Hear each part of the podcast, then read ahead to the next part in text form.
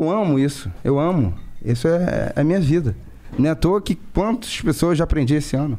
Quantos marginais eu já aprendi. Eu amo isso. Minha vida é defender as pessoas. Minha vida é, é defender aquela, a, aquela vítima que não tem mais esperança. Olá, operários! Sejam bem-vindos de volta ao Fábrica de Crimes. Eu sou a Rob. E eu sou a Mari. E o episódio de hoje tá muito em voga, com atualizações acontecendo assim a todo momento. Então, normalmente, a gente ia esperar, né, um pouco mais para fazer um episódio aqui no Fábrica. Mas ao mesmo tempo, esse caso envolve tantos, mas tantos temas sérios que a gente se viu quase que na obrigação de contar para vocês. É, se você está acompanhando os noticiários, já deve ter visto o nome do Gabriel Monteiro rondando por aí. Mas se você é daqueles que prefere não ver, né, os jornais, porque só tem notícia triste, não se preocupe, a gente super te entende. E nesse episódio a gente vai te explicar tintim por tintim. É, e é bem possível, aliás, é, é até esperado, né, que novas informações surjam depois que esse episódio for ao ar. Então, desde já, a gente garante que vai acompanhar tudo e dá todas as atualizações pelo Instagram do Fábrica, o arroba podcast Fábrica de Crimes, ou, se for o caso, até preparar uma parte 2 desse episódio. E como sempre, a gente convida vocês a aparecerem aqui no Fábrica. Então, se você quiser ter a sua mensagem divulgada, basta mandar um áudio pra gente por direct lá no Instagram, que a gente vai amar ouvir o seu recado. Aqui já teve de tudo, gente, até pedido de casamento. Sim. E o recado de hoje é da operária Lívia, que fez uma descoberta macabra. Oi meninas, passando para dizer que eu adoro o podcast de vocês. É, já tem algum tempo que eu venho me interessando muito sobre casos criminais. E eu tive um mind blow enorme quando vocês contaram a história do Zodíaco, porque eu morei em São Francisco em 2019 e eu fui para muitos lugares que vocês falaram e eu não tinha ideia que o Zodíaco tinha passado por lá, matado lá. Eu andei no Likeberry essa. Eu fiquei, meu Deus do céu, que mundo louco. Enfim, meninas, parabéns pelo podcast de vocês. Eu sei que a gente pede muito e a gente insiste, por favor, postem mais por favor. A gente pede com todo amor e carinho. Um beijo. O trabalho de vocês é maravilhoso. Muito obrigada pela sua mensagem, Lívia. E às vezes acontece isso, né? De um operário que tá escutando fábrica e pensar: opa, peraí, isso aconteceu na minha cidade, como assim, né? É, isso acontece, tipo, até com a gente. Quando os casos são do Rio, às vezes a gente fica: meu Deus, como é que uhum. pode? Aqui não era para ser a cidade maravilhosa. pois é, e, e, hoje é exatamente um desses casos. A gente vai falar muito da nossa tão querida, mas tão temida cidade maravilhosa. E no episódio de hoje, Gabriel Monteiro, ou Caça ou Caçador.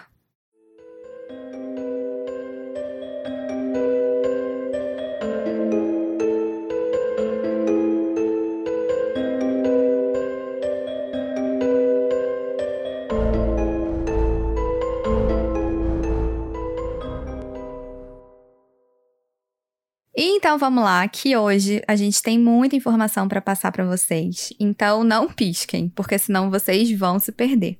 E eu aviso desde já que 100% do caso é feito com base em notícias públicas e com base nos relatos das supostas vítimas e do próprio Gabriel. O nome Gabriel Monteiro anda pipocando em todos os programas e sites de notícia. E você muito provavelmente já viu o nome dele por aí, e percebeu que ele virou uma figura pública meio que do nada. Mas me fala com sinceridade. Você sabe quem é Gabriel Monteiro? Bom, agora você vai saber. Gabriel Luiz Monteiro de Oliveira nasceu na cidade do Rio de Janeiro em 4 de junho de 1994. Desde criança, ele sempre teve vários interesses, então ele não sabia se quando crescesse ele ia ser jogador de futebol, presidente, ator. Ele estava aberto para o que fosse. Mas com o passar dos anos, a carreira de policial começou a chamar a atenção dele. Em 2015, quando ele tinha 21 anos, ele fez o curso de formação de soldados para entrar na Polícia Militar aqui do Rio de Janeiro. E eu não acho que seja novidade, mas a vida do PM, principalmente aqui no Rio, é bem perigosa, né? As operações que acontecem nas comunidades, elas podem ser super violentas e acabar até em tragédia. Pois é, aliás, a gente tem alguns operários policiais e desde já a gente deixa aqui o nosso muito obrigado, admiração por essa profissão, enfim, que exige muito alerta e ainda assim é muito pré-julgado, né? E a gente imagina como que não deve ser desgastante. O Gabriel virou PM e ele amava isso, era realmente a realização de um sonho. E pelos próximos anos, ele viveu ali uma vida normal de policial. Ele cuidava da segurança pública e não se envolvia em maiores problemas. Mas tudo começa a aquecer, digamos assim, por volta de 2018, quando Gabriel resolve denunciar algumas práticas que ele via dentro da polícia. E aqui a gente está falando de corrupção. E aqui a gente tem um ponto importante, porque seja dentro da polícia, do judiciário, onde for, Sempre que alguém denuncia esquemas de corrupção, isso chama atenção também de uma forma positiva, porque, tipo, as pessoas pensam, nossa, aquela pessoa teve coragem, né, de ir contra o sistema. É, exatamente. Tem um ar quase que heróico, né? Apesar de que, se a gente for parar pra pensar, corrupções deviam ser sempre denunciadas, né? E não devia acontecer só, assim, em casos excepcionais. Mas enfim, o Gabriel Monteiro, ele escolheu a plataforma do YouTube pra, digamos assim, colocar a boca no trombone. E foi aí que nasceu o canal de grande sucesso Gabriel Monteiro. Se você gostou desse vídeo, eu peço, por favor, curta agora, deixe os comentários aí sobre o que você acha do meu trabalho e, se puder, se inscreva no meu canal e assista outros vídeos. Valeu! E esse canal tá lá ativo se vocês quiserem dar uma olhada, mas basicamente gira em torno de vídeos bem polêmicos, né? E os principais assuntos dos vídeos são política, anticorrupção, anticriminalidade, mas tudo de uma maneira que chama atenção e alguns diriam que pode ser até considerado um pouco teatral. E eu vou dar um exemplo.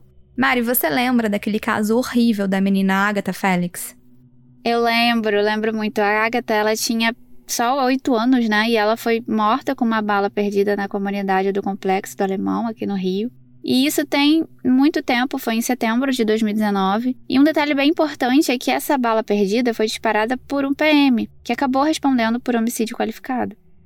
Todos esses casos de bala perdida que a gente vê são sempre muito tristes, mas parece que fica ainda mais pesado quando acontece com uma criança, e ainda mais sendo perto de casa, né? Ah, sim, com certeza. Mas o que, que o caso da Ágata tem a ver com o Gabriel? Então, como você disse, esse caso da Agatha aconteceu lá em 2019, ou seja, Nessa época, o Gabriel ele já tinha o canal no YouTube e uma coisa que dá para perceber muito nos vídeos dele é que vários são filmados na rua. Ou seja, ele vai atrás da notícia, do furo, e ele mostra tudo isso no vídeo.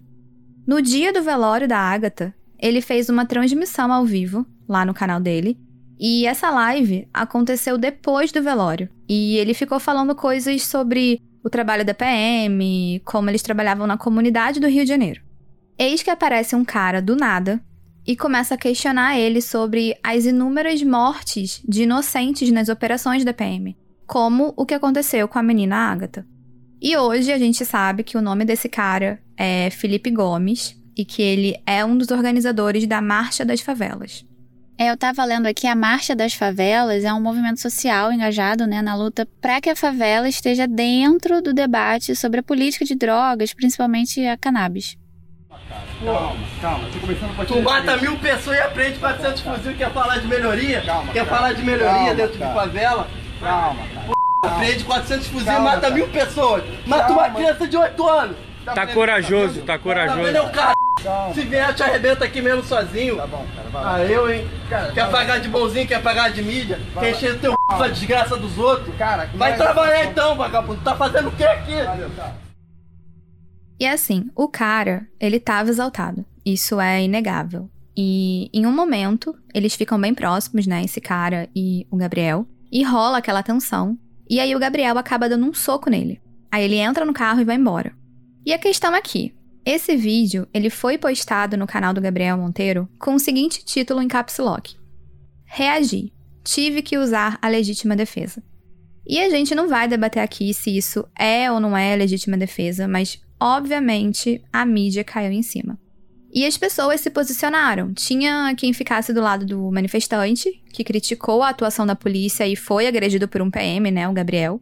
Mas também teve muita gente que ficou do lado do Gabriel, argumentando que ele fez o que devia ter sido feito mesmo e que toda aquela situação foi uma emboscada para ele se descontrolar e pagar mico lá na internet.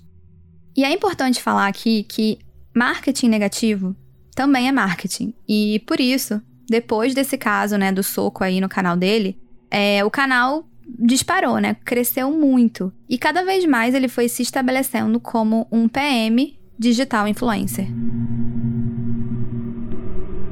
Só que no ano seguinte, uma nova polêmica aconteceu. E essa trouxe consequências um pouco mais graves. Isso porque em março de 2020, o Gabriel teve a inesperada ideia para um vídeo no seu canal em que ele se passou por um estudante de direito para poder conseguir uma entrevista com o coronel Ibis Silva Pereira, que é ex-comandante geral da PM. O Gabriel encontrou o coronel na LERJ, que é a Assembleia Legislativa aqui do Rio, e gravou a entrevista com ele e postou no YouTube. Só que como era de se esperar, o Coronel Ibis ele não ficou nem um pouco feliz quando ele descobriu depois quem era o Gabriel Monteiro. Mas o Gabriel ele tinha algum motivo específico para ir atrás do Coronel Ibis? Então, ele tinha uma acusação que é uma acusação bem séria. Segundo o Gabriel Monteiro, o Coronel Ibis ele estaria envolvido num esquema de tráfico de drogas junto ao Comando Vermelho no complexo da Maré. Talvez vocês que não são do Rio não tenham essa noção, né, caso morem em outro estado, mas o Comando Vermelho é uma das maiores organizações criminosas do país. O Gabriel Monteiro, inclusive, disse que tinha uma foto para comprovar a relação que ele alegava que existia, né, do coronel com o Comando Vermelho. Só que, olha a foto e a legenda, Mari. Essa foto, na verdade, veio com a legenda assim: abre aspas. Essa é exclusiva um amigo meu mandou Coronel Ibis em momentos love com penitenciário, fecha aspas. Então, é uma foto que parece que o coronel tá em primeiro plano e tem um menino mais jovem abraçando ele por trás. Acontece que essa foto aí, ela é falsa, né? É uma montagem. Literalmente recortaram a cabeça do coronel Ibis e colaram na foto. E tudo é tão absurdo que o homem de trás, ele não é um penitenciário, muito menos ligado ao Comando Vermelho. Esse cara é um bailarino americano chamado Jewel Lane. Só que, independentemente da foto, o Gabriel realmente cismou que o Coronel Ibis era ligado com o tráfico, e ele queria provar isso. Então, várias vezes ele ia com a equipe de gravação dele atrás do coronel para poder questionar ele sobre várias irregularidades toda essa perseguição ao coronel, que lembrando é hierarquicamente superior ao Gabriel, pegou muito mal para a imagem dele, né? Então Gabriel ele acabou perdendo a posse de arma dele, a farda também, e ele acabou sendo submetido à comissão de revisão disciplinar, que é um procedimento interno administrativo que avalia a conduta dos integrantes da corporação. E aí, isso mais uma vez repercutiu nas redes sociais. E aqui estou, sem armas, sou policial militar mais ameaçado do estado do Rio de Janeiro. Estou submetido a um conselho que possivelmente vai me expulsar. Tudo porque questionei um coronel que todos estão com dúvida sobre a sua dignidade. O Gabriel também usou as redes sociais para falar que estava sendo ameaçado de morte e que sem o porte de arma ele ficava muito desprotegido. E a hashtag Somos Todos Gabriel Monteiro subiu no Twitter e teve mais de 110 mil publicações. E figuras públicas apoiaram ele, principalmente as ligadas ao presidente Jair Bolsonaro. Aliás, uma coisa que eu não falei antes é que o Gabriel, ele sempre foi bolsonarista, né? E, de modo geral, ele tinha uma boa relação com outras pessoas bolsonaristas, mas óbvio que eu tô generalizando aqui. E uma das pessoas que apoiou ele foi o Eduardo Bolsonaro. E, Mari, você leu o que o Eduardo tweetou? Leio. Ele tweetou o seguinte, abre aspas. Não conheço o G Monteiro RJ, mas pelo que vejo no YouTube, parece que faz um bom trabalho. Sou a favor do porte de todo cidadão de bem, e a necessidade fica mais notória ainda quando se trata de um policial ameaçado de morte pelo crime organizado. Retirar seu porte é quase uma sentença de morte. Fecha aspas. E para deixar tudo ainda mais polêmico, Enquanto o processo administrativo contra ele estava rolando, em 4 de agosto de 2020, o Gabriel foi temporariamente expulso da PM por deserção. que é quando o oficial falta ao serviço sem dar justificativa. E no caso dele, ele não apareceu para trabalhar por mais de oito dias e ele não deu satisfação para ninguém. E logo a partir do segundo dia de ausência, uma viatura ia sempre na casa dele todos os dias para tentar achar ele, mas eles não conseguiram localizar o Gabriel. E aí ele acabou sendo expulso. Mas a PM disse que ele podia ser reintegrado se ele respondesse pelo crime de deserção.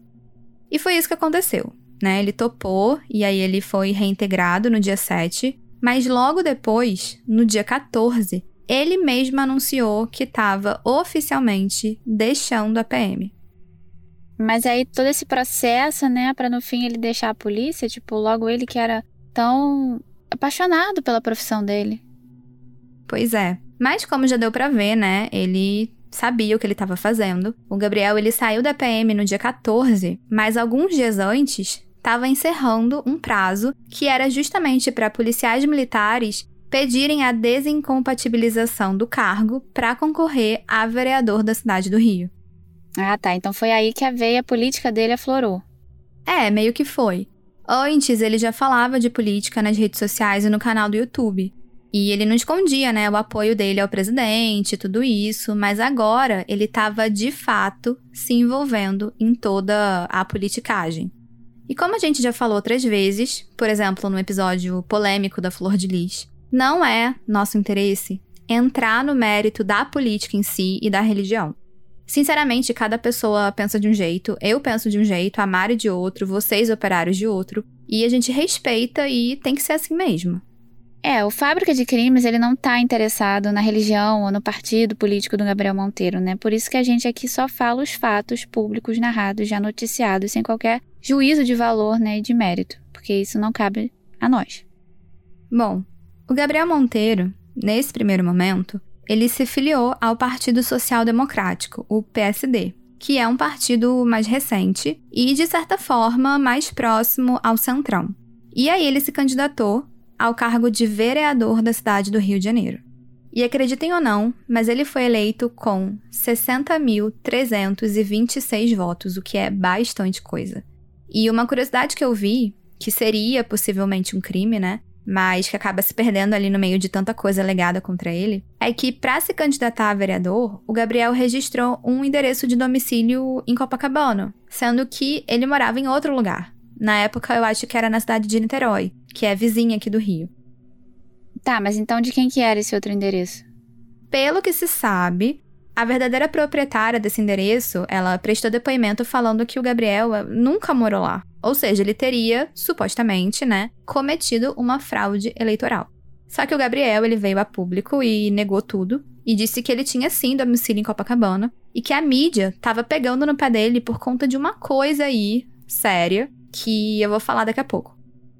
Mas agora, a gente entra num segundo momento do episódio em que o Gabriel Monteiro deixa de ser PM e se torna vereador do Rio de Janeiro. Ele deixou de ser PM, mas não largou o YouTube e as redes sociais. Na verdade, elas continuaram mais firmes e fortes do que nunca. E no dia da gravação desse episódio, eu vi que ele tá com mais de 6 milhões de inscritos no YouTube e tem mais de 4 milhões de seguidores no Instagram. E muitos fatores explicam esse fenômeno. As pessoas consomem polêmica, né? E se tem uma coisa que ele é, é polêmico. E todo o conteúdo que é gerado por ele também é. Fora que é aquilo que a gente falou no início. O povo brasileiro gosta de ver um justiceiro de mascarão da corrupção. É aquele ideal de herói.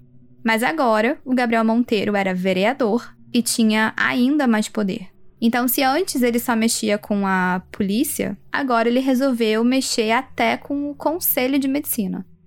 Uma das práticas que ele adotou e que obviamente mostrou lá no canal dele era fiscalizar unidades de saúde aqui do Rio.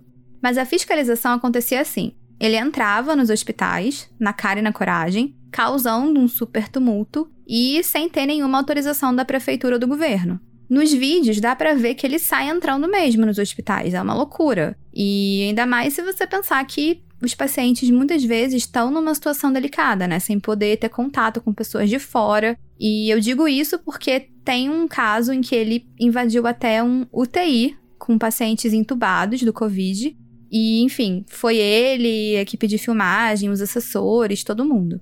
E o Conselho de Medicina não ficou nem um pouco feliz, né? Eles falaram que, ao realizar essas fiscalizações sem autorização, o Gabriel estava abusando das prerrogativas de vereador de acessar repartições públicas. Então, ele poderia até mesmo perder o mandato dele. E por conta disso e de outros casos, tipo uma briga que ele teve com um caminhoneiro, enfim, foram feitas mais de oito reclamações contra ele no Conselho de Ética da Câmara. E por mais absurdo que seja tudo isso que eu já falei até aqui, as piores denúncias ainda estavam por vir.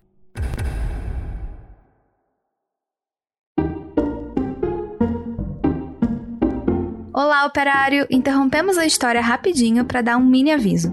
Você que é viciado em true crime e queria ouvir mais episódios do Fábrica, a gente tem uma boa notícia. Pois é. Não sei se vocês sabem, mas você pode fazer uma hora extra no Fábrica pela plataforma da Aurelo. A Aurelo também é uma plataforma de áudio, mas só de podcast. E que tem ajudado muito quem produz conteúdo. E lá os operários podem apoiar o Fábrica, tipo financeiramente, para ajudar no crescimento do podcast. Em troca, vocês ganham acesso a episódios exclusivos todo mês. Além do que, os nomes dos operários apoiadores entram na área dedicada a eles no nosso site www.fabricadecrimes.com.br. Isso sem falar das outras surpresas que a gente guardou para 2022. Então, para apoiar o Fábrica, basta acessar pelo seu computador o site orelo.cc barra Fábrica de Crimes e lá você clica em apoiar e desbloqueia os episódios exclusivos. Isso aí! O assunto Gabriel Monteiro veio à tona de novo em 27 de março de 2022, ou seja, esse ano, depois que uma primeira reportagem foi exibida pelo programa Fantástico. Então, se antes ele era conhecido pelas polêmicas aqui no Rio, agora o Brasil inteiro estava conhecendo ele. É, eu vi essa reportagem e eu fiquei surpresa com os depoimentos. É. Nessa reportagem foram reveladas, né, algumas coisas que deixaram todo mundo muito surpreso. E a primeira coisa foi a exibição de vídeos dos bastidores das gravações do canal do YouTube dele. Então, assim, eu falei que ele sempre ia nos locais, né, com a equipe, e ele filmava tudo meio que na cara e na coragem. Só que várias daquelas situações que eram retratadas, na verdade, tinham partes ali que eram meio encenações. Por exemplo, ele fingia que estava numa situação de perigo iminente, como num tiroteio no meio da favela, mas aí você ia ver e na realidade ele estava numa parte mais segura, longe dos tiros e posicionando ali as pessoas da equipe dele em locais meio que estratégicos para poder parecer mais real. E se fosse só ele e a equipe dele, até ok, né? Não tem problema. Mas o problema é que ele envolvia até crianças. O que, a princípio, pode parecer uma coisa até um pouco covarde.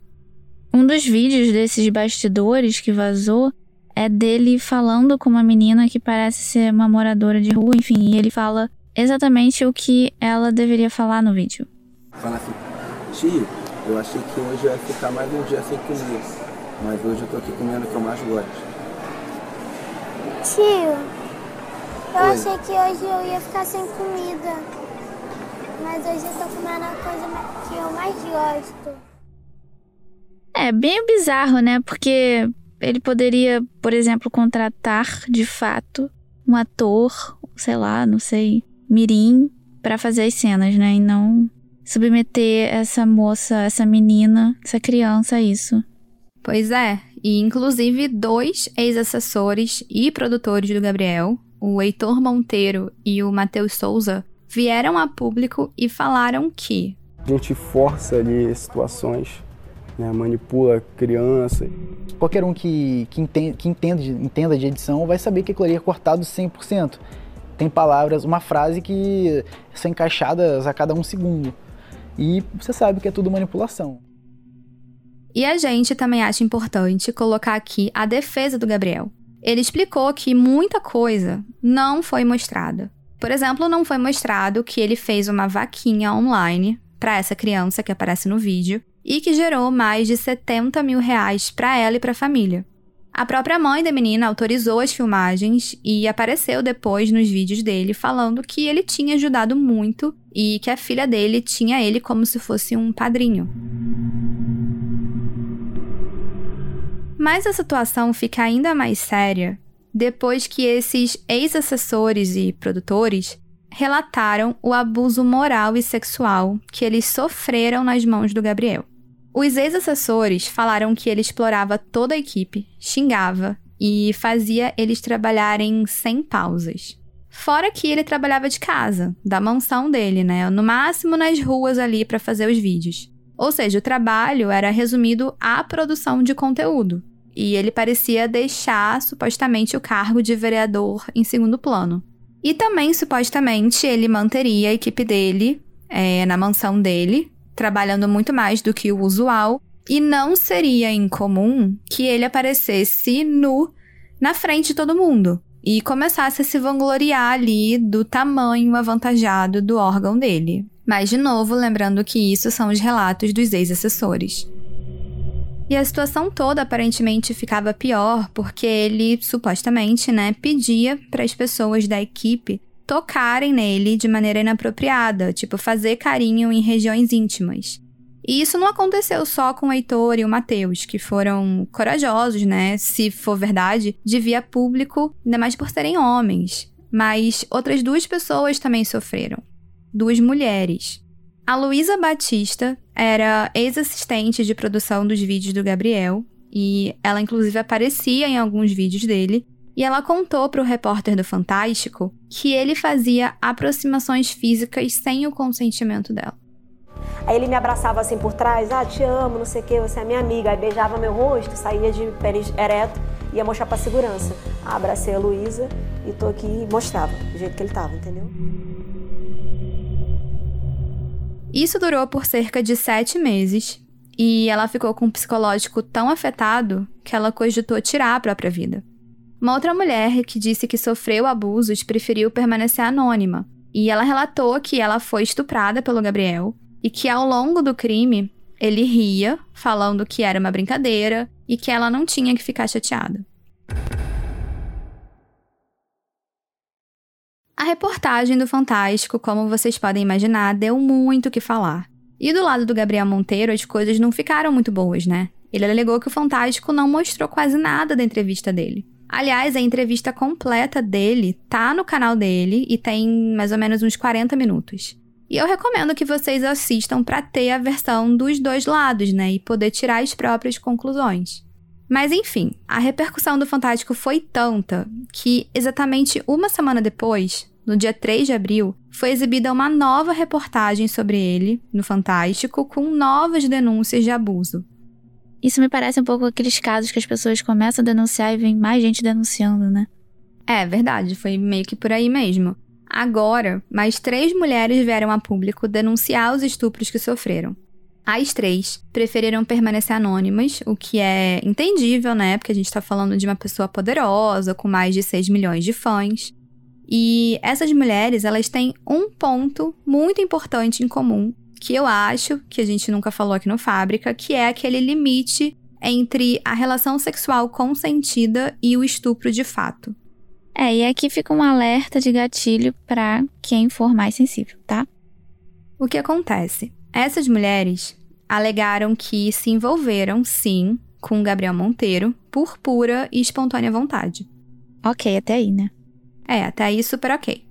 Só que, em algum momento, ele começou a usar força e elas não gostaram. Elas não se sentiram confortáveis, né? E aí elas quiseram parar o ato.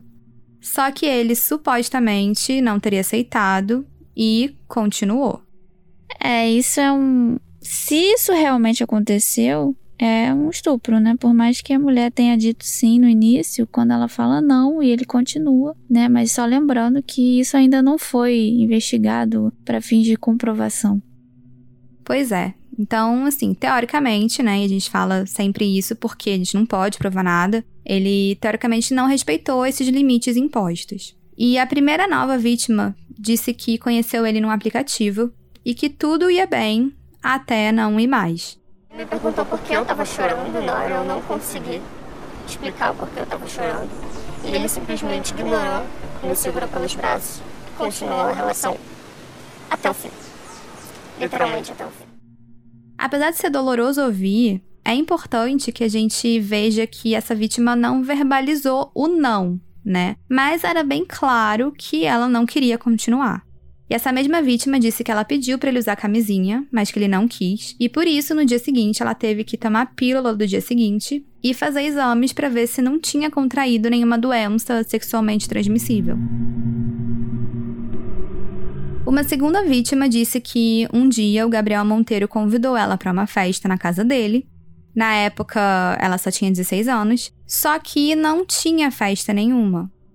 É, se isso realmente for verdade, causa arrepio só de imaginar essa situação, porque supostamente uma mulher vai pensando no que seria uma situação pública, né, com outras pessoas, é, o que dá até uma certa sensação de segurança, só que na verdade era uma armadilha e supostamente não tinha ninguém.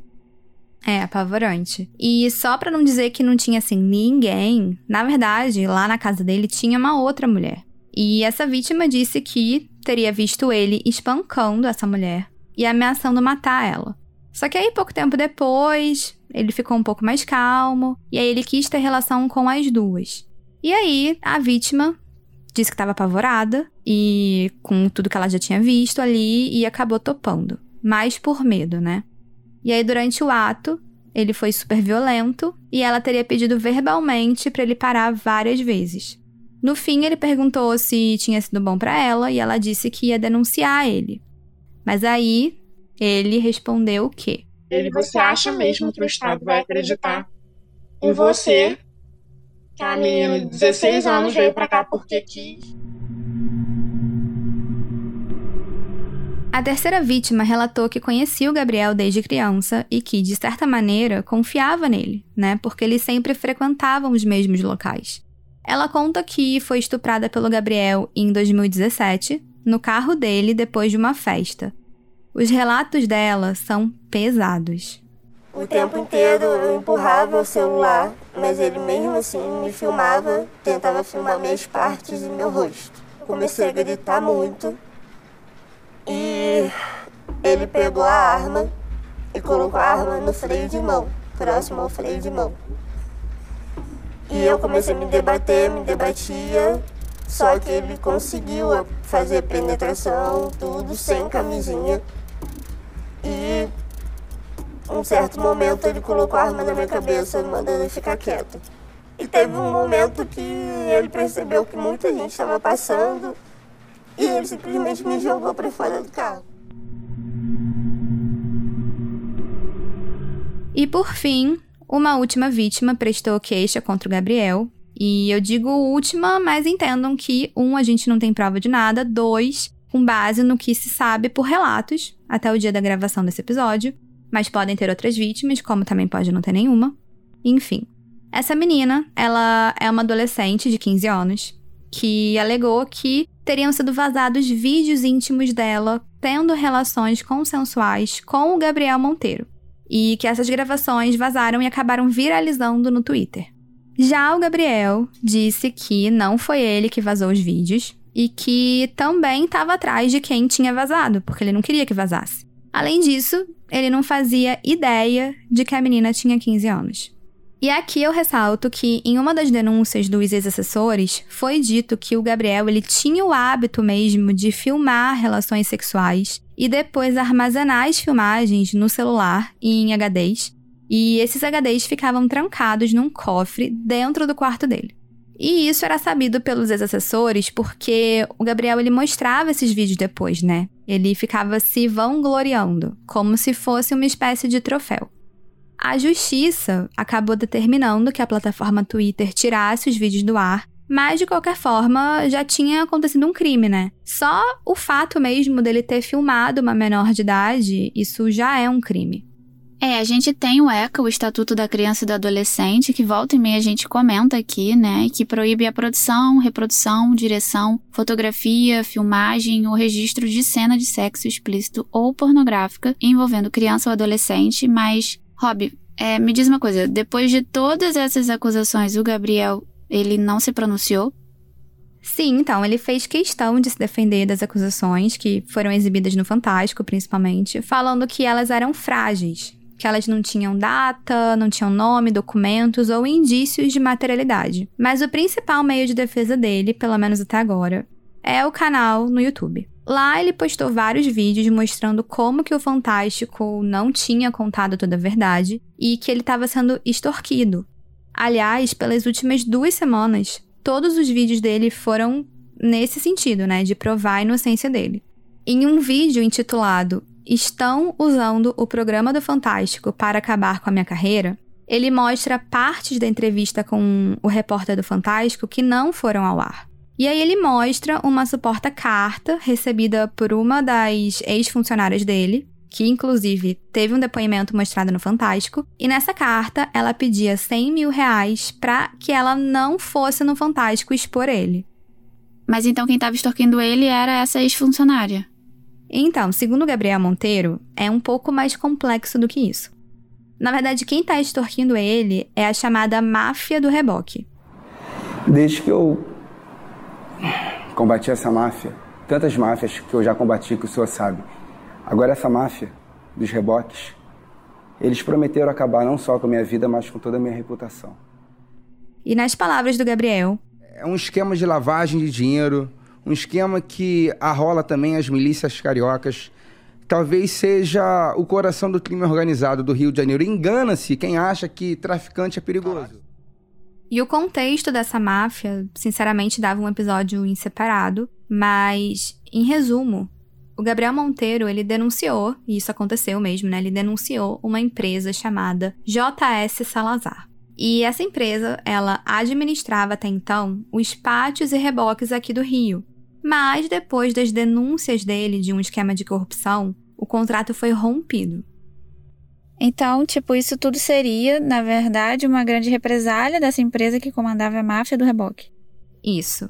E não só essa ex-funcionária, mas todos esses ex-assessores que agora estão prestando queixa, indo para Fantástico e programas, enfim, estariam agindo, na verdade, como intermediadores da máfia do reboque. Bom, agora as notícias estão cada vez mais recentes, né? No dia 5 de abril, o Conselho de Ética da Câmara dos Vereadores do Rio se reuniu para poder discutir o caso Gabriel Monteiro. E eles acabaram entrando com uma representação para pedir a cassação do mandato do Gabriel como vereador e a Comissão de Justiça da Câmara aceitou a denúncia. Mas calma, isso não significa que ele já perdeu o mandato. A gente vai ficar de olho nos próximos andamentos, porque esse processo ele começa oficialmente mesmo. Ele começou, aliás, hoje, né? Terça-feira, dia 12 de abril, que é quando a gente está gravando. E a gente estima que isso deve levar ainda alguns meses. Paralelamente, na quinta passada, no dia 7, a Polícia Civil fez uma busca e apreensão na mansão dele, que fica na Barra da Tijuca, e no gabinete dele, enfim, outros nove locais que eram relacionados de alguma maneira ao Gabriel. E a pergunta que não quer calar, o que, que eles apreenderam? Pelo que eu li, foram apreendidas algumas armas, HDs e o celular dele. E na sexta passada, no dia 8, o MP denunciou o Gabriel formalmente por ter filmado a relação sexual com aquela menina menor de idade. E a parte mais bizarra disso é que ele pode acabar sendo enquadrado numa lei que ele mesmo criou. E eu tô falando da Lei 7037, é uma lei ordinária que foi aprovada pela Câmara e sancionada no ano passado aqui no Rio. E dá só uma olhada, Mari. É, a Robin me mandou aqui a lei e assim, ela prevê que deve ser nula a nomeação, posse ou contratação para cargos e empregos públicos de pessoas que foram condenadas por crimes sexuais contra menores de idade. Ou seja, se o próprio Gabriel, que é vereador, for condenado, a nomeação dele vai ser nula. E detalhe que ele também foi um dos autores, né, dessa lei. E vale também falar que o Gabriel ele acabou saindo do partido antigo e atualmente ele tá sem partido, né? Tem aí um boato que ele deve ingressar em breve no PL, mas enfim, a gente ainda não sabe. E literalmente, ontem, dia 11 de abril, a justiça determinou, a pedido do Conselho de Medicina, que o Gabriel Monteiro possa apenas realizar fiscalizações nos hospitais se tiver desarmado e acompanhado de apenas um assessor e não de toda aquela equipe, como ele fazia antes. Ele também não pode publicar vídeos no canal dele sem autorização dessas pessoas, né, que aparecem. E a partir de agora, se ele descumprir essa decisão, a multa é de 50 mil reais para cada evento. Nossa, então assim, são muitas frentes atuando agora para investigar e julgar ele. E operários, a gente entende que esse caso é bem complexo, mas não se preocupem, porque a gente vai continuar atualizando vocês. Sim. E operários, o episódio já ia acabar aqui, mas eu não podia deixar de passar as últimas polêmicas envolvendo o nome do Gabriel Monteiro. Primeiramente, vazou um vídeo dele com uma criança de 10 anos, uma menina, e nesse vídeo ele aparece fazendo carinho e beijando a criança no pescoço, e esse vídeo, enfim, viralizou pelo Twitter e entrou nos autos do processo que tá rolando agora contra ele. O contexto do vídeo, só para vocês entenderem, é que essa criança supostamente era moradora de rua, e aí ele teria levado ela ao salão de beleza para poder tratar de piolhos. O Gabriel, ele disse que editaram o vídeo para piorar ainda mais a imagem dele e que em todos os momentos a mãe da criança estava lá com eles, além de várias outras mulheres que estavam no salão. Além disso, depois da decisão proibindo ele de fazer fiscalizações em hospitais, ele voltou a fazer. Então ele foi até uma UPA na zona norte aqui do Rio, junto com quatro pessoas, ou seja, violando a decisão, né? E segundo as pessoas que estavam lá e da própria Secretaria Municipal de Saúde, ele estava se comportando de forma agressiva e a polícia teve que ser acionada para conseguir tirar ele de lá. Obviamente, isso não ajudou nem um pouco a imagem dele, e, enfim, ele se manifestou e falou pelo Twitter que, abre aspas, o intuito é me destruir. Fiscalizei ontem a UPA de Rocha Miranda. Mais uma vez flagrei abandono de consultório fora do horário previsto, chamaram a polícia contra mim. Agora, no jornal, falaram que eu descumpri uma ordem judicial que eu sequer fui citado. Querem que eu desista de qualquer jeito. Fecha aspas.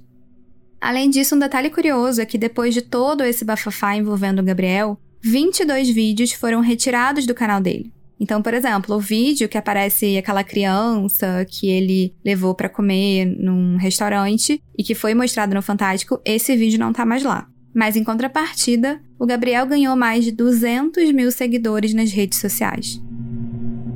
Operários, e por enquanto é isso, é bastante informação para processar, eu sei. E eu acho que dá para encerrar esse episódio com algumas palavras do próprio Gabriel Monteiro. Bom, no final vocês vão ver o certo e o errado.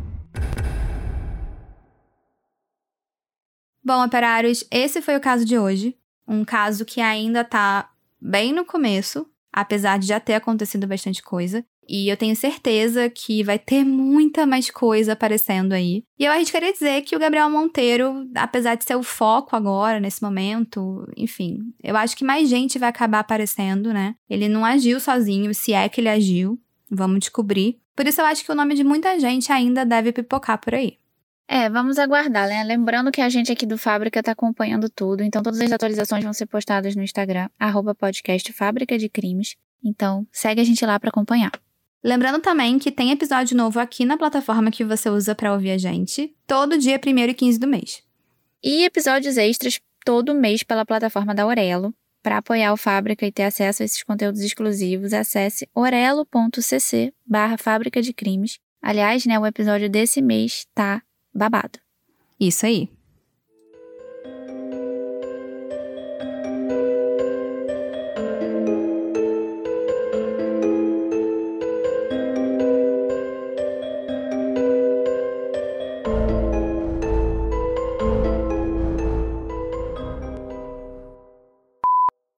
Que a gente denuncia esquemas de corrupção, isso chama a nossa atenção de uma forma negativa, não? Não, é tipo a denúncia ao esquema de corrupção, entendeu? Ah. É tipo assim, a pessoa que denuncia Ah, o esquema tá. de corrup- corrupção é vista como um herói, entendeu? É, é Eu- isso que eu tô querendo falar. Eu vou falar de novo, tá? Pode re- reorganizar a frase se você quiser. Ai, o que, que a pessoa vai saber? Eu tô até com medo. Eu vou falar pra você ler essa parte aí. Esse, aliás. Tá. Eu não falaria Não isso. sei, você pode. sabia! Eu tava até mudando a minha fala, porque eu Eu sabia que falei. você ia vedar o negócio. Mas de uma maneira não Ai, meu Deus, muito. censura o nome disso. É, censura. Não é uma maneira. Mas de uma maneira. É, não, mas de uma maneira que chama atenção. Pronto. Acabou. Eis que aparece.